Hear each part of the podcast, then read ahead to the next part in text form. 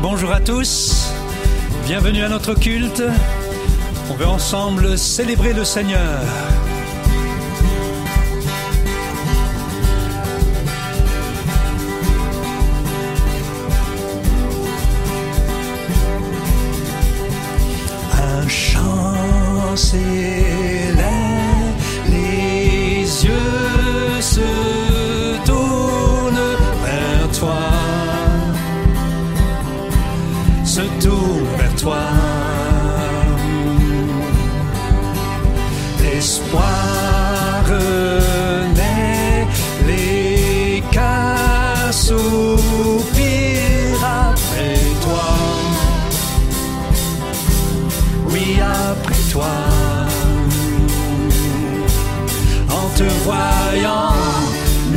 Nous retrouvons la force de vivre.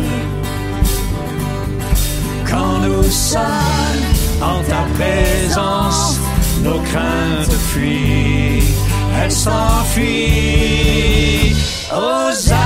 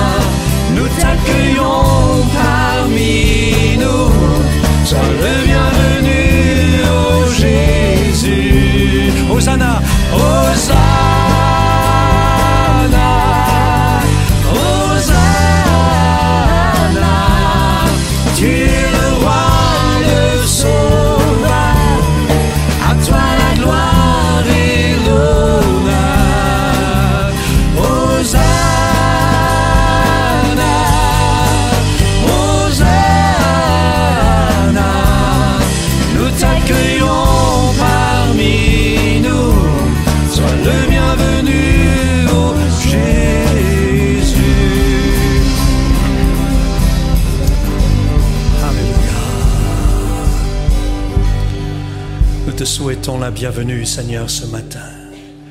En réalité, c'est toi qui nous as accueillis le premier. C'est toi qui nous as aimés le premier.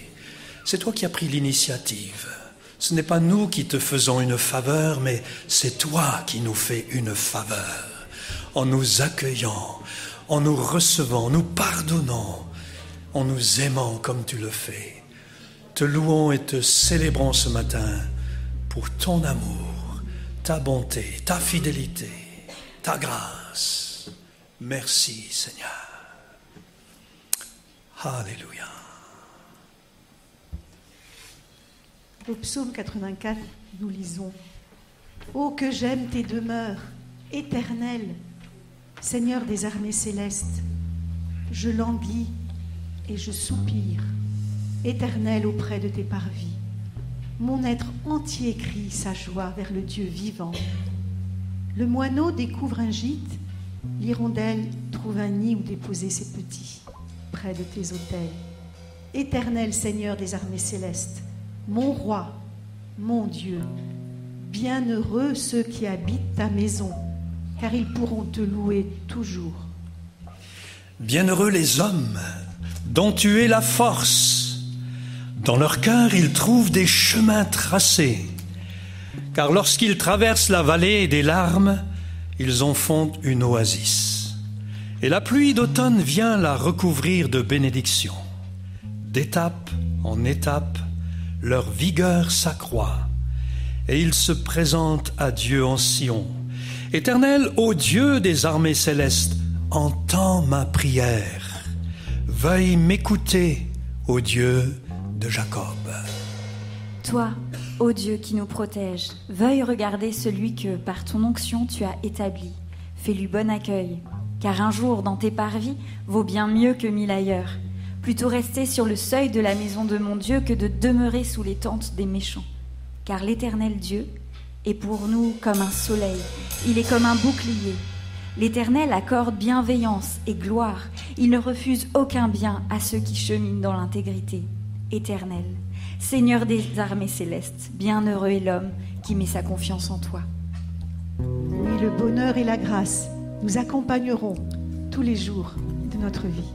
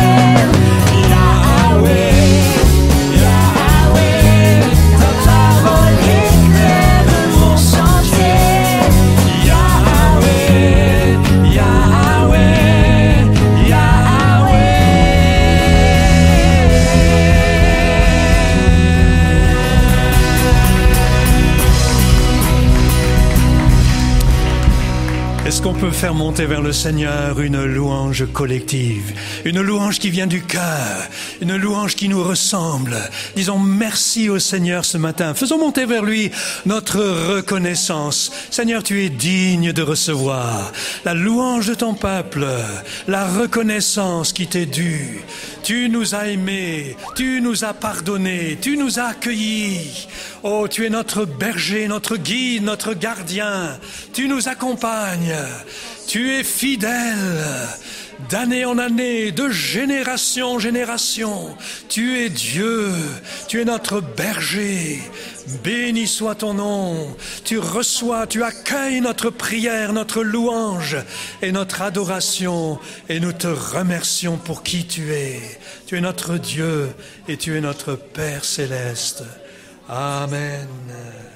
Merci Seigneur. Louange à toi.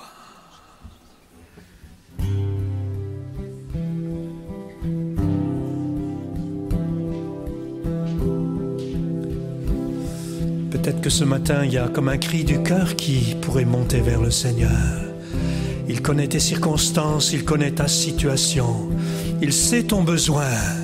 Et dans la prière, dans cette intimité ce matin, bien que nous soyons ensemble, tu peux faire monter à Dieu ta prière. Il est celui qui écoute la prière. Si la lune me glace et le soleil menace, créateur des étoiles, mon secours est en toi.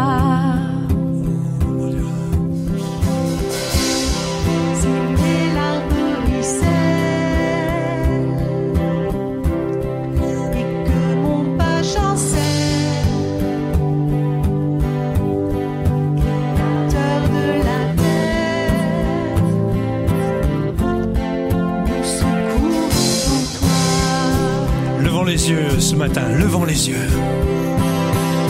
Je lève les yeux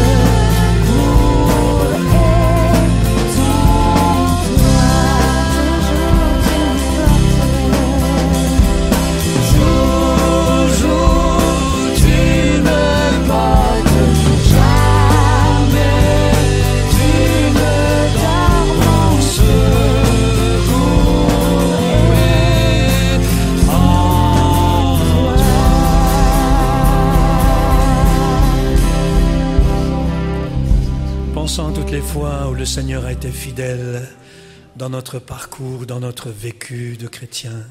Pensons à toutes ces fois où il nous a secourus, il nous a sortis des ténèbres, du péché, mais il a été fidèle aussi dans les moindres détails, pour chacune de nos vies, pour nos couples, pour nos familles, pour les enfants, pour les parents.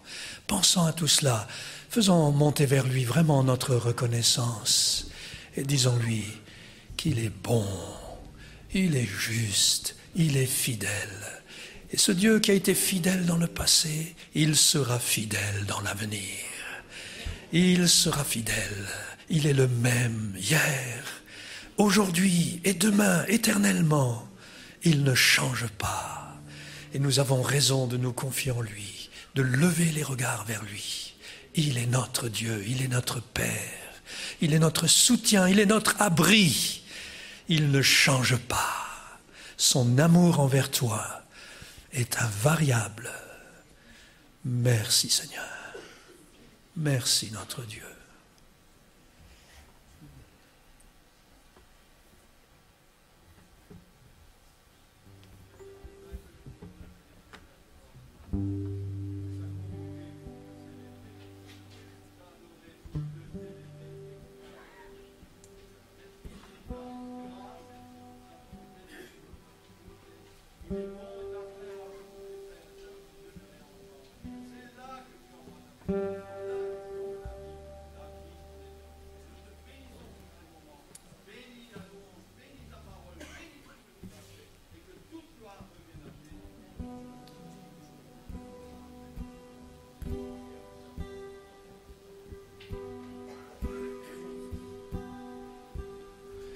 Ici, dans ce lieu, la reconnaissance monte devant, derrière. Peut-être que chez vous aussi, vous pouvez être reconnaissant et penser à tout ce que Dieu a fait pour vous, dans sa fidélité, et dans sa grâce.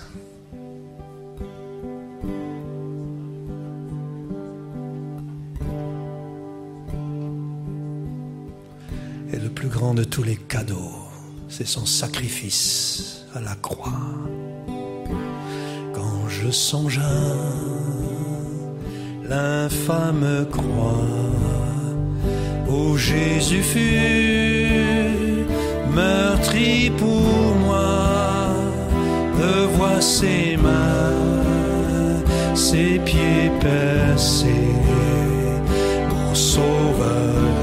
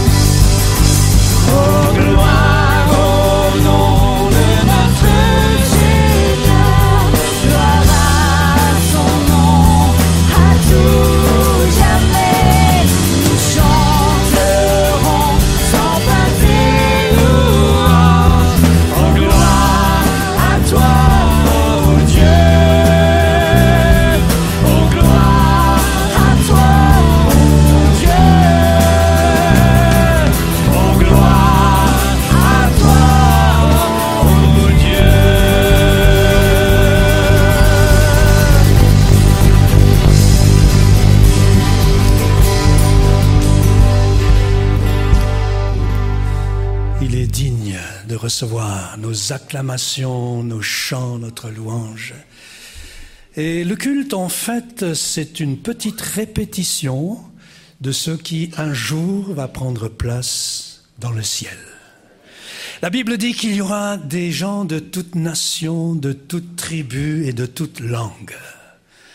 Ça va être un, joli melting pot, un chaos extraordinaire, mais harmonieux et harmonisé, parce que nous serons enfin dans sa présence, unis comme nous l'aurons jamais été. Et le peuple se réjouira dans la présence. Et ça, c'est notre espérance.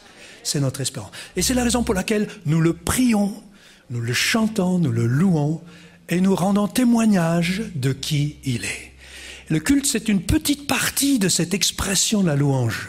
C'est toute la semaine le culte, vous le savez. Et nous vivons comme cela avec cette espérance dans notre cœur. Et ce matin, je voulais parler à quelqu'un qui est triste, qui est chargé. Soyez consolés, soyez dans l'espérance. Dieu n'a pas encore dit son dernier mot. Il est avec toi. Il entend ta prière. Il est ton secours. On chante pas seulement des belles phrases, mais ce que nous disons, nous voulons le vivre, nous voulons le croire. C'est notre espérance, c'est notre consolation. Et que quelqu'un soit encouragé ce matin. On va conclure ce temps de louange avec ce chant que vous connaissez aussi. Abrite-moi. Abrite-moi. Et la prière, c'est aussi une façon de s'abriter auprès du Seigneur. C'est une façon d'entrer dans son intimité, c'est une façon de déverser son cœur. Et, ce culte ce matin, c'est un petit peu cela. On est là pour déverser notre cœur et pour lui dire ce qui se passe ici en toute sincérité, en toute vérité. Et il entend, il sait, il connaît, il voit. Chantons-le.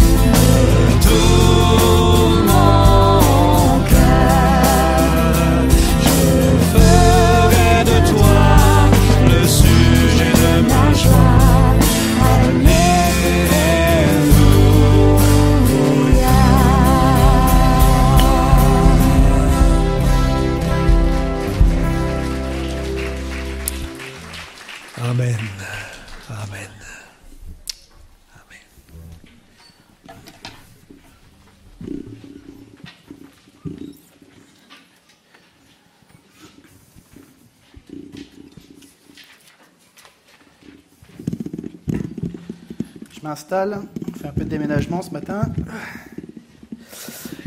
Voilà, bonjour à tous. L'équipe est un peu réduite ce matin puisque la moitié de l'équipe pastorale est atteinte par le Covid-19. Donc, je vais faire les annonces et ensuite je vais prêcher. Donc, on va commencer par les annonces.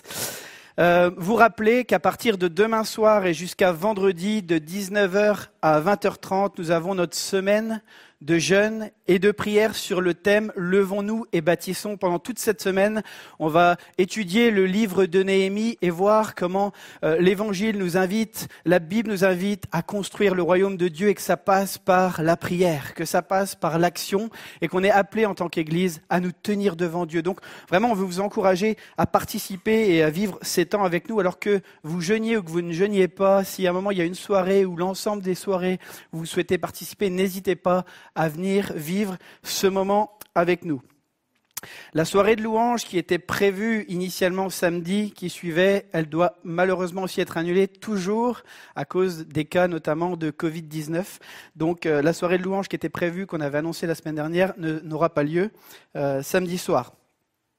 On l'a dit la semaine dernière, s'il y en a qui ont à cœur de s'engager dans les eaux du baptême, qui ont à cœur de faire alliance avec Dieu, la formation baptême redémarre mercredi 26 de 19h à 20h15 en salle art plastique. Donc si vous avez à cœur de, euh, de vous engager avec Christ, laissez un petit mot à la fin, à l'accueil. Donc au groupe accueil, il y a Frédéric et son équipe qui vous attendent.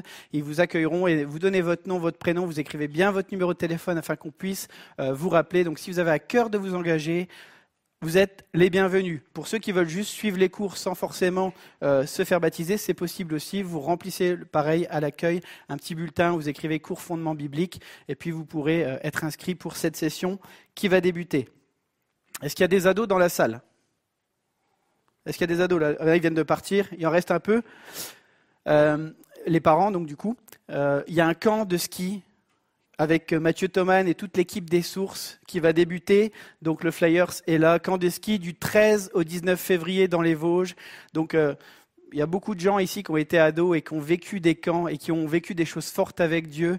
Donc c'est vraiment des moments privilégiés où vos jeunes ils vont avoir des temps de fun, ils vont s'amuser, mais aussi des temps spirituels, des temps où ils vont- être invités aussi à rencontrer ce Jésus qui a changé nos vies. Donc n'hésitez pas, si vous êtes intéressés, il y a des bulletins d'inscription au point accueil. Voilà, je crois que j'ai fait le tour. Pour les annonces, alors ce matin, le programme a été un peu bouleversé puisque Anne était censée nous apporter la suite de la thématique euh, et elle devait parler euh, de, du bon berger. Mais on a dû faire une parenthèse à cause de, maladie. Donc euh, je priais, je réfléchissais et puis je disais, qu'est-ce que je vais bien pouvoir communiquer euh, avec vous ce matin? Et euh, il y a le sujet de l'importance de la prière qui est venu sur mon cœur, et ça tombe bien puisqu'on débute une semaine de jeûne et de prière. La parabole bien connue de la veuve et du juge inique s'est imposée à moi. Donc ce matin, on va regarder ensemble comment Jésus nous encourage au travers de cette parabole euh, à, prier sans relâche, avec détermination et avec persévérance, mais aussi d'être dans une attitude de foi et d'attente concernant son intervention dans nos vies. Est-ce qu'il y a des gens déterminés dans cette salle? Il y a quelques-uns qui sont déterminés, ça c'est bien. On va commencer tout de suite la lecture ensemble de cette parabole, Luc 18, les versets 1 à 8. On nous dit, Jésus leur dit une parabole pour montrer qu'ils devaient toujours prier sans se décourager. Il y avait dans une ville un juge qui ne craignait pas Dieu et qui n'avait d'égard pour personne. Il y avait aussi dans cette ville une veuve qui venait lui dire Rends-moi justice contre ma partie adverse. Pendant longtemps, il refusa. Mais ensuite, il se dit Même si je ne crains pas Dieu et n'ai égard pour personne, puisque cette veuve me fatigue, je vais lui rendre justice afin qu'elle ne vienne pas sans cesse me déranger. Le Seigneur ajouta Écoutez ce que dit le juge injuste. Et Dieu ne fera-t-il pas justice à ceux qu'il a choisis et qui crient à lui jour et nuit? Les fera-t-il attendre? Je vous le dis, il leur fera rapidement justice. Mais quand le Fils de l'homme viendra, trouvera-t-il la foi sur la terre? Alors, avant d'entrer dans l'étude du texte à proprement dit, je crois qu'il est important pour nous de redéfinir ce qu'est une parabole dans la Bible et pourquoi Jésus utilise ce procédé pour parler à ses disciples. Dans les évangiles, on voit que Jésus a souvent recours euh, aux paraboles pour enseigner pour transmettre des choses au peuple et à ses disciples. Jésus utilise ici l'image de ce juge et de cette veuve pour montrer le caractère de Dieu le Père. La question qu'on pourrait se poser, c'est est-ce que Dieu est représenté par le juge de cette histoire? Vous savez, les paraboles, euh, le théologien George Eldon Ladd parle à propos des paraboles et va dire la chose suivante, une parabole est une histoire tirée de la vie quotidienne en vue de communiquer une vérité morale ou religieuse. Comme l'auteur n'invente pas son histoire, ni par conséquent les détails, ceux-ci n'ont souvent pas d'importance pour la vérité transmise par l'histoire. Une parabole sert à faire passer essentiellement une vérité unique plutôt qu'un ensemble de vérités. Donc, on ne peut pas euh, faire avec cette histoire du juge unique et de la veuve un message qui s'appellerait les cinq caractéristiques de l'intervention de Dieu dans ma vie. Ça ne sert pas à ça. Par exemple, vous connaissez la parabole des vierges folles et des vierges sages. On nous parle de l'huile. On sait que l'huile dans la Bible, c'est le symbole du Saint-Esprit, mais on ne peut pas utiliser la parabole des vierges folles, folles et vierges sages pour dire l'huile et le Saint-Esprit, parce que ce n'est pas l'objectif de la parabole. La parabole, par exemple, c'est d'être prêt, de s'être préparé pour le retour avec Jésus, de communiquer, de, de vivre cette connexion avec Dieu pour être prêt au moment de son retour. Donc voilà un peu l'objectif d'une parabole. Donc on va voir dans notre texte euh, que le juge ne représente pas Dieu, mais qu'il permet de faire un effet de contraste avec lui. Donc mon premier point ce matin, c'est texte et contexte. Et on reprend le premier verset. Il y avait dans une ville un juge qui ne craignait pas Dieu et qui n'avait d'égard pour personne. Notre texte nous explique que le juge était un mauvais juge. Il ne craignait pas Dieu et il n'avait égard pour personne. Le terme pour juge employé ici, c'est le terme krites, dont la langue grecque nous apprend qu'il devait euh, respecter et agir selon la justice de Dieu, selon la loi de Dieu. Il faut savoir que dans la Bible, on voit que Dieu marquait un point d'honneur à ce que les magistrats de son peuple vivent et agissent selon les critères de la loi. Le deuxième livre des Chroniques nous rapporte la réforme du roi Josaphat, où les juges, des juges furent établis dans chaque ville du territoire de Juda. Et on lit dans 2 Chroniques 19, 6 à 7, Faites attention à votre manière d'agir, car ce n'est pas pour les hommes que vous prononcerez des jugements, c'est pour l'Éternel. Il sera près de vous quand vous rendrez votre verdict. Maintenant que la crainte de l'Éternel soit sur vous, veillez sur vos actes, car il n'y a chez l'Éternel notre Dieu ni injustice, ni favoritisme, ni acceptation de peau de vin. Mais l'histoire, malheureusement, va nous apprendre qu'à l'époque de Jésus, les juges en Israël pouvaient être iniques jusqu'à la corruption. Edersheim, un bibliste du siècle dernier, accusait ces derniers d'être des ignorants, d'être arbitraires dans leurs décisions, euh, d'être remplis de convoitises et de pervertir la justice pour un plat de viande. Ensuite, on voit qu'il n'avait égard pour personne. Le texte nous dit littéralement, il ne considérait pas les autres, il n'avait pas honte et il ne respectait pas l'homme. Cela signifie que l'opinion des autres ne comptait pas à ses yeux. Il n'a pas un sens de l'importance de l'estime sociale. Et la crainte et la honte ne l'affectaient pas. Donc celui-ci n'avait aucun scrupule à pouvoir accepter des pots de vin pour rendre un verdict injuste. Alors aujourd'hui, on a un joli mot pour parler de pots de vin, ça s'appelle un conflit d'intérêts. Je pense que vous avez tous entendu parler de ça ces derniers temps. Ça me fait penser à certains hommes politiques aujourd'hui qui arrivent à, à, te regarder droit dans les yeux sur une estrade, à te dire des choses dans les yeux devant les médias et faire complètement l'inverse quelques mois après et apparemment, ils n'ont pas de problème à se raser le matin et se regarder dans la glace. C'est incroyable. C'est incroyable. Ils n'avaient de considération pour personne, et encore moins pour les faibles, comme cette pauvre femme. Et parlons-en justement. Luc 18, 3.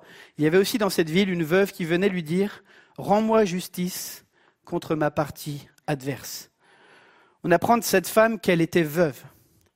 Et on sait que dans le contexte de l'époque, ces dernières euh, personnes étaient vulnérables et elles étaient souvent démunies parce qu'elles avaient perdu leur statut social.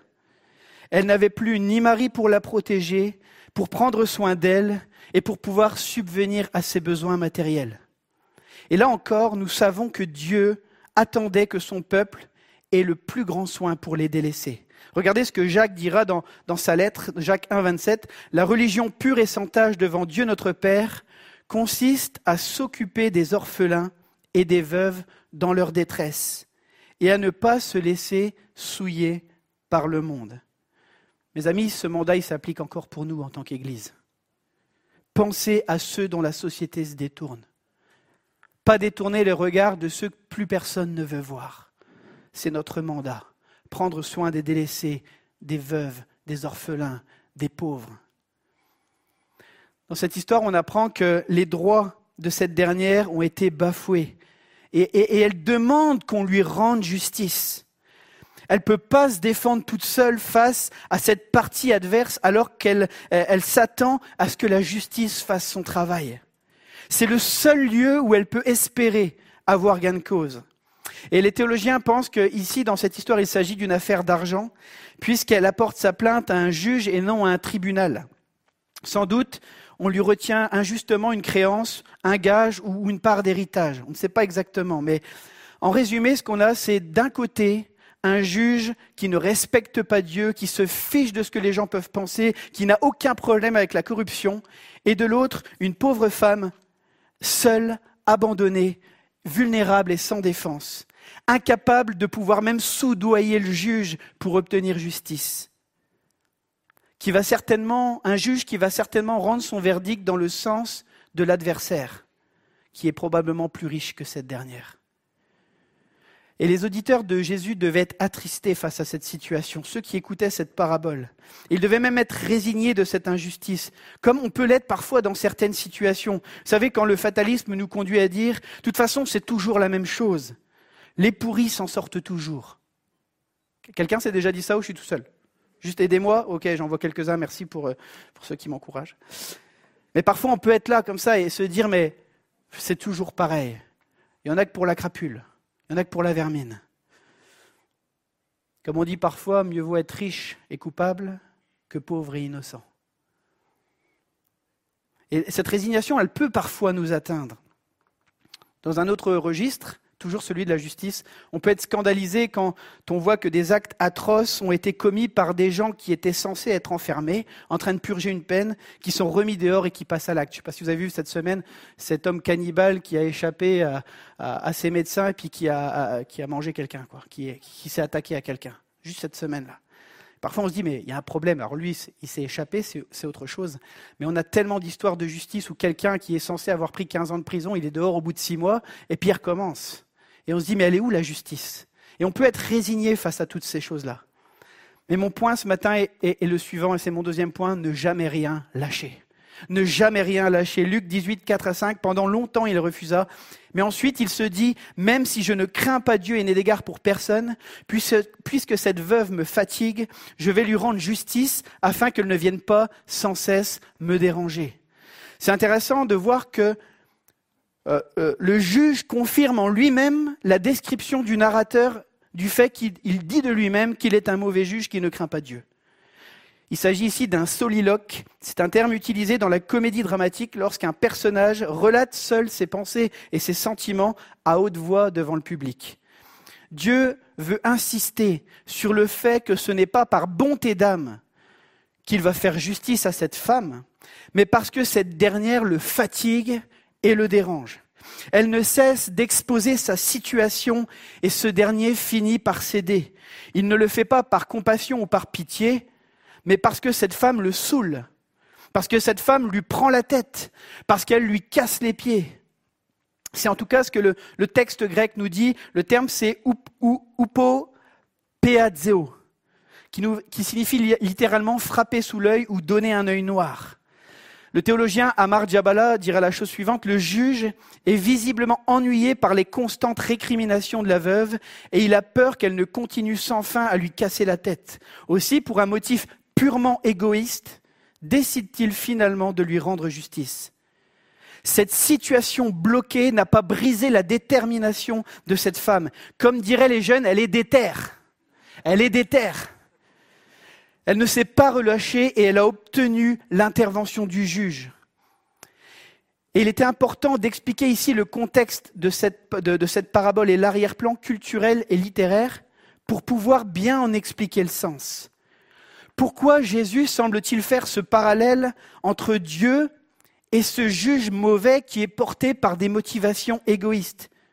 Par ce juge qui ne décide qu'à agir à cause de l'entêtement de cette veuve le théologien Amar Jabala dira, posera la question suivante. Il dit, doit-on comprendre que Dieu a des penchants sadiques et qu'il n'agira que devant une opiniâtre insistance de notre part? Rien de cela, évidemment.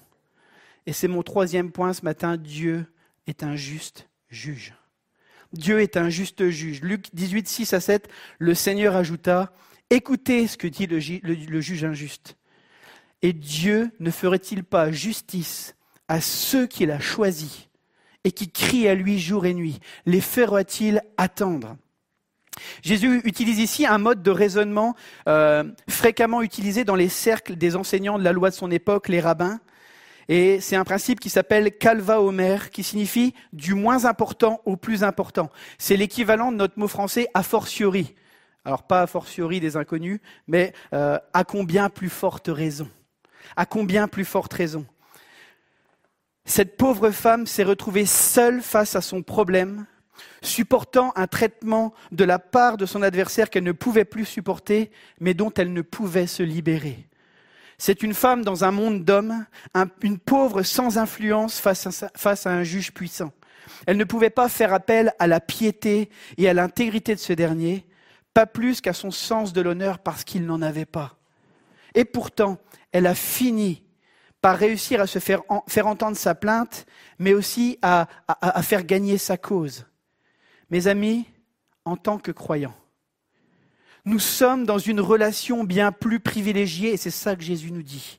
Nous n'avons pas affaire à un juge injuste, mais nous faisons monter nos prières au Dieu de justice, à celui qui est notre bon Père céleste. Michel l'a rappelé, a rappelé ses attributs tout à l'heure, mais notre Dieu est bon, notre Dieu est juste, notre Dieu est amour. Nous ne sommes pas dans les mêmes circonstances que cette femme qui n'avait aucun appui et pourtant qui a obtenu quelque chose. Nous avons le Dieu qui a créé les cieux et la terre. Nous avons le Dieu qui s'est fait homme. Nous avons le Dieu qui a donné sa vie à la croix pour que toi et moi puissions être réconciliés avec lui. Ce Dieu, comme Michel le disait tout à l'heure, qui se soucie de chacun des détails de nos vies. Amen. Nous ne sommes pas dans la même situation que cette femme. Nous ne sommes pas comme cette femme dans une situation euh, de vulnérabilité et sans ressources, sans secours. Nous sommes ceux qui sont choisis de Dieu pour être au bénéfice de son amour, de sa grâce et de ses cadeaux immérités. Quelqu'un devrait dire Amen. Quelqu'un devrait dire Amen. Voilà pourquoi Jésus va poser la question, Dieu ne fera-t-il pas justice à ceux qu'il a choisis? C'est avec la plus grande assurance que nous sommes invités à prier et à persévérer dans la prière. Face à nos épreuves, face à nos difficultés présentes, nous avons accès au trône de la grâce.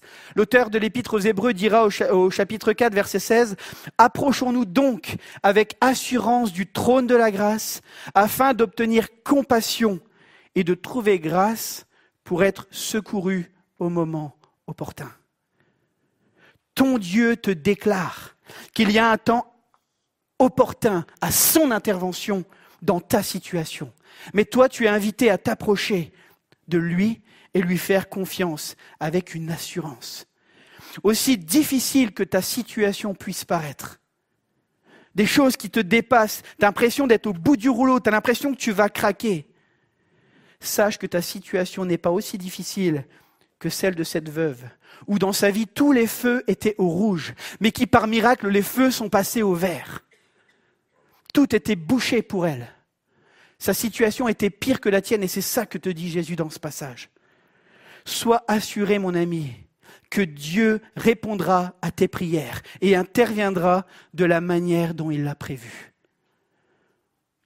Voilà pourquoi notre passage commence par cette invitation à toujours prier sans se décourager.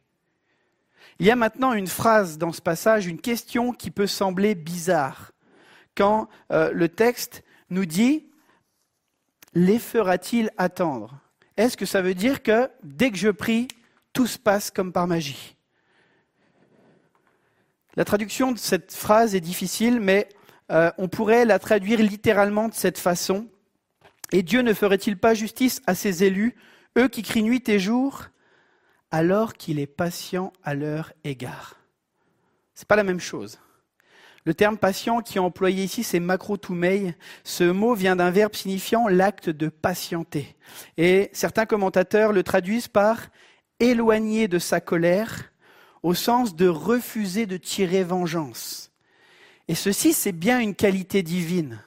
Dieu retient sa colère et son jugement même lorsqu'ils sont mérités. La Bible dit qu'on méritait son jugement à cause de notre péché, mais il retient sa colère et il fait grâce.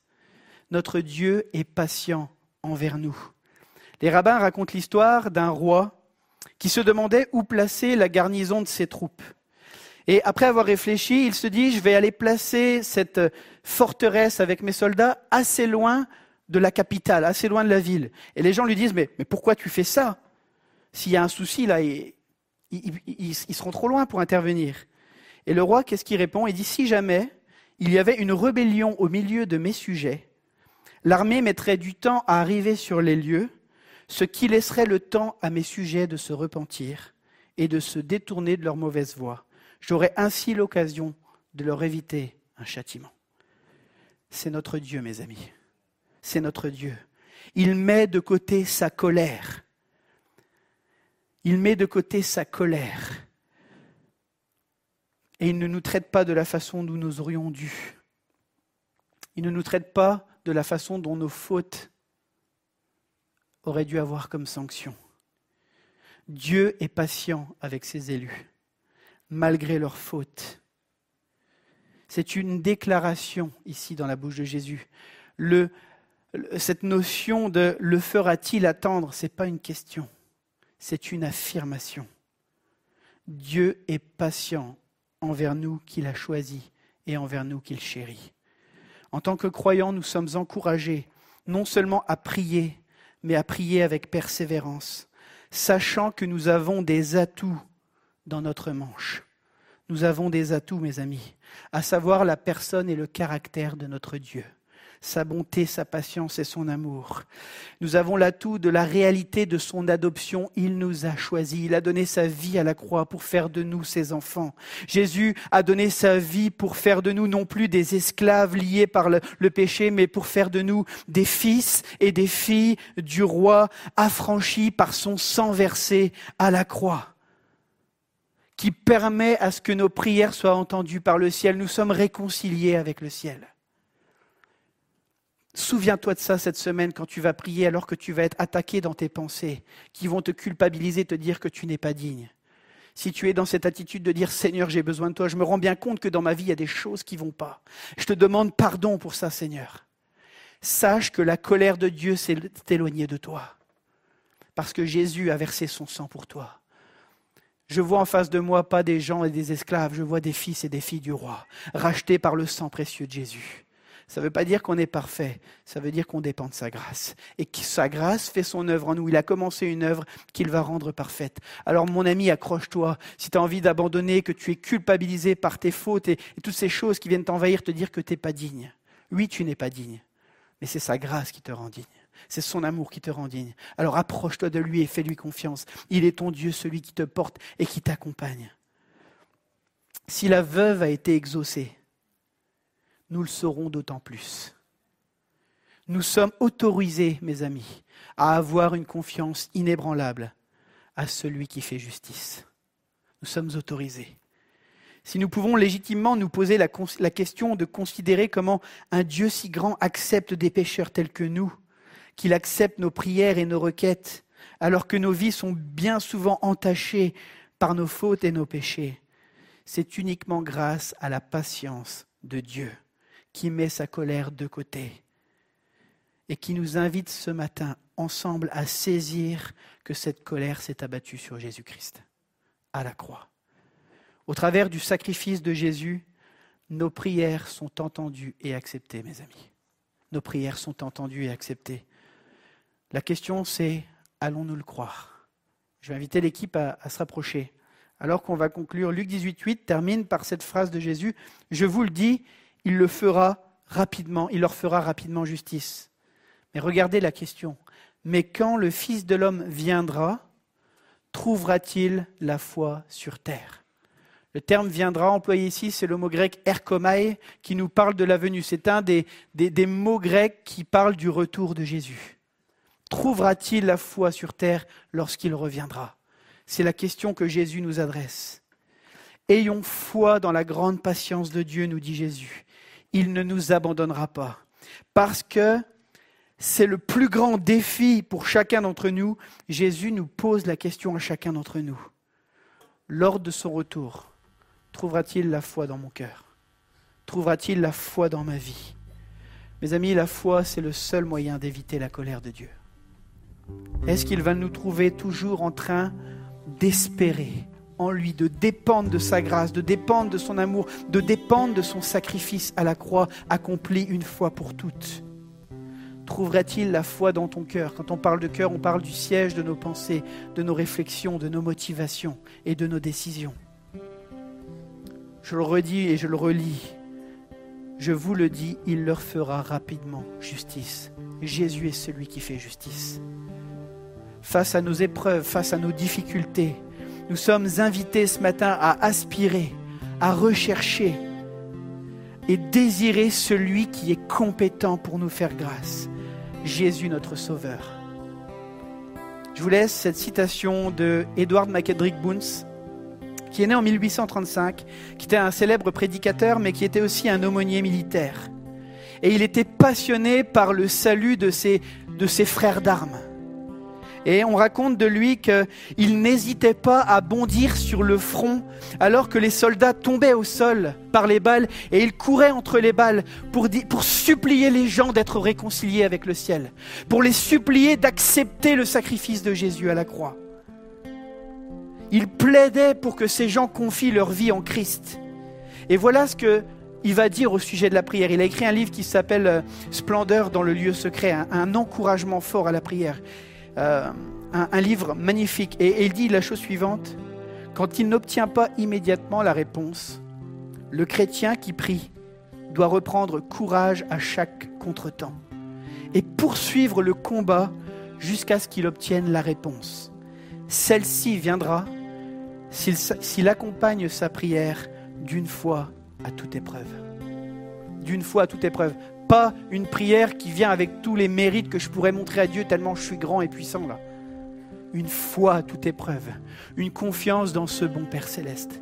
Est-ce qu'on peut se lever ensemble ce matin et prier? Seigneur, tu nous poses cette question ce matin, lorsque tu reviendras, est-ce que tu trouveras la foi sur terre? Seigneur, on est bien conscient de nos limites, de nos doutes qui souvent nous envahissent. Seigneur, on veut croire tes promesses. On veut croire ta parole. Nous sommes loin d'être parfaits, loin d'être qualifiés. Mais c'est toi qui décides de déverser ta vie dans la nôtre. Alors ce matin, on veut encore s'approcher de toi avec foi et avec prière. Peut-être des gens ce matin qui sont complètement dépassés par des situations qui, les envahissent, des choses qui leur sont tombées dessus et ils disent mais à quoi bon continuer d'espérer, il n'y a rien qui se passe. Comme l'a rappelé Michel tout à l'heure, Dieu répond à la prière. Dieu ne t'a pas abandonné. Dieu ne t'a pas délaissé. Fais-lui confiance. Même si tu ne vois pas la réalisation tout de suite, accroche-toi à lui. Il est celui qui a des plans parfaits pour ta vie. Et il t'invite encore ce matin à ne pas craindre, mais à dépendre de lui. Tu n'es pas comme la veuve, sans secours, sans ressources. Le Fils de Dieu vit en toi par son esprit. Le Fils de Dieu a décidé de faire de, ton corps le temple de son esprit. Il est avec toi. et il ne t'abandonne pas. Alors fais-lui confiance, continue à espérer, continue à t'accrocher. Peut-être que tu es au bout de la corde ce matin. Mais fais un nœud avec la corde de ta foi, parce que ton Dieu ne t'abandonnera pas. Accroche-toi à lui. Il est celui qui a les regards sur toi. Je veux prier ce matin, Seigneur, pour que tu fortifies notre foi. Seigneur, viens souffler encore par ton esprit. Seigneur, nous croyons à ta paix surnaturelle qui surpasse toute intelligence. Nous croyons à tes forces qui viennent lorsqu'on n'a plus la force de mettre un pas l'un devant l'autre. Tu es celui qui restaure. Tu es celui qui nous fortifie, qui, euh, euh, qui, qui, qui nous donne ces forces surnaturelles. Ma prière, c'est encore Saint-Esprit que tu viennes fortifier la foi de quelqu'un ce matin dans ce lieu. Tu ne nous as pas abandonnés. Tu es le Dieu qui règne et tu es celui qui est avec nous jusqu'au bout. Merci pour ta grâce et ta fidélité. Ce matin, tous ensemble, nous voulons te dire, Jésus, nous croyons. Nous croyons que tu es le Dieu qui répond à la prière. Et nous voulons continuer d'aligner nos cœurs sur le tien, de chercher ta présence, de nous laisser façonner par toi. Tu es celui qui veille sur nous. N'aie crainte, te dit le Seigneur, je suis avec toi. Que le Seigneur vous bénisse.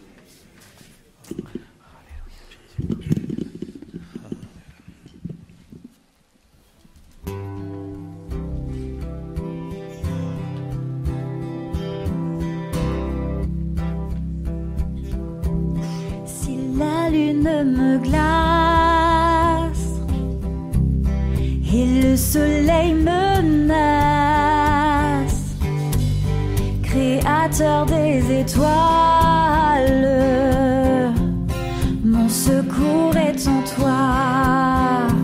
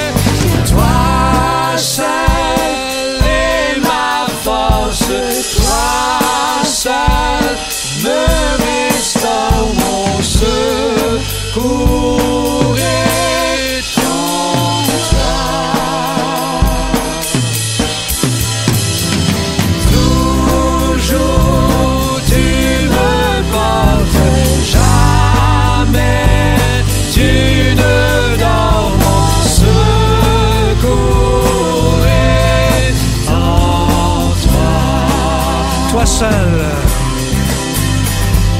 toi seul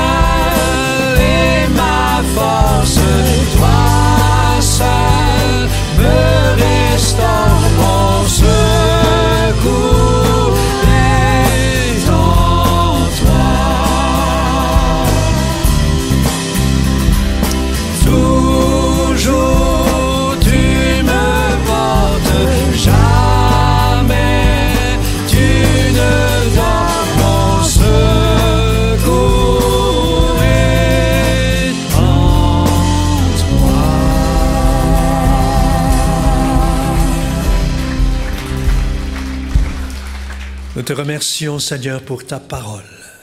Merci pour cette histoire que tu as laissée, qui nous enseigne que tu es bon, que tu es juste, tu es grand et tu nous dépasses. Nous te remercions parce que tu entends et tu écoutes notre prière. Tu n'es pas indifférent, mais tu es concerné par nos vies.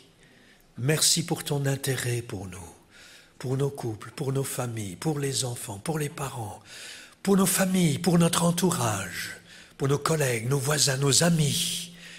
Nous venons devant toi, Seigneur, en préparation de toute cette semaine et nous portons devant toi tout ce que nous avons sur notre cœur. Merci parce que tu n'es pas indifférent, tu n'es pas lointain, tu n'es pas silencieux, mais tu es proche. Merci pour ta proximité. Merci pour toute cette semaine à venir où tu vas manifester ta proximité. C'est certain, c'est une assurance c'est une certitude. Tu es proche de chacun de nous. Et même tu vis en nous. Nous te louons et nous te célébrons, Seigneur, pour ces certitudes, pour cette vérité. Tu es le même hier, aujourd'hui et éternellement. Merci, Seigneur. Amen. Amen. Notre culte se termine. Il ne nous reste plus qu'à vous souhaiter une bonne fin de journée, bonne semaine à chacun, chacune. Et pour vous qui vous pouvez être avec nous, bien, dès demain soir à 19h, nous serons dans la salle de la cafétéria, où nous aurons un petit peu plus de place qu'en salle de jeunesse. Donc, bienvenue à partir de demain soir, 19h, pour ce temps de jeûne et prière. Que Dieu vous bénisse. Bonne semaine à chacun et chacune.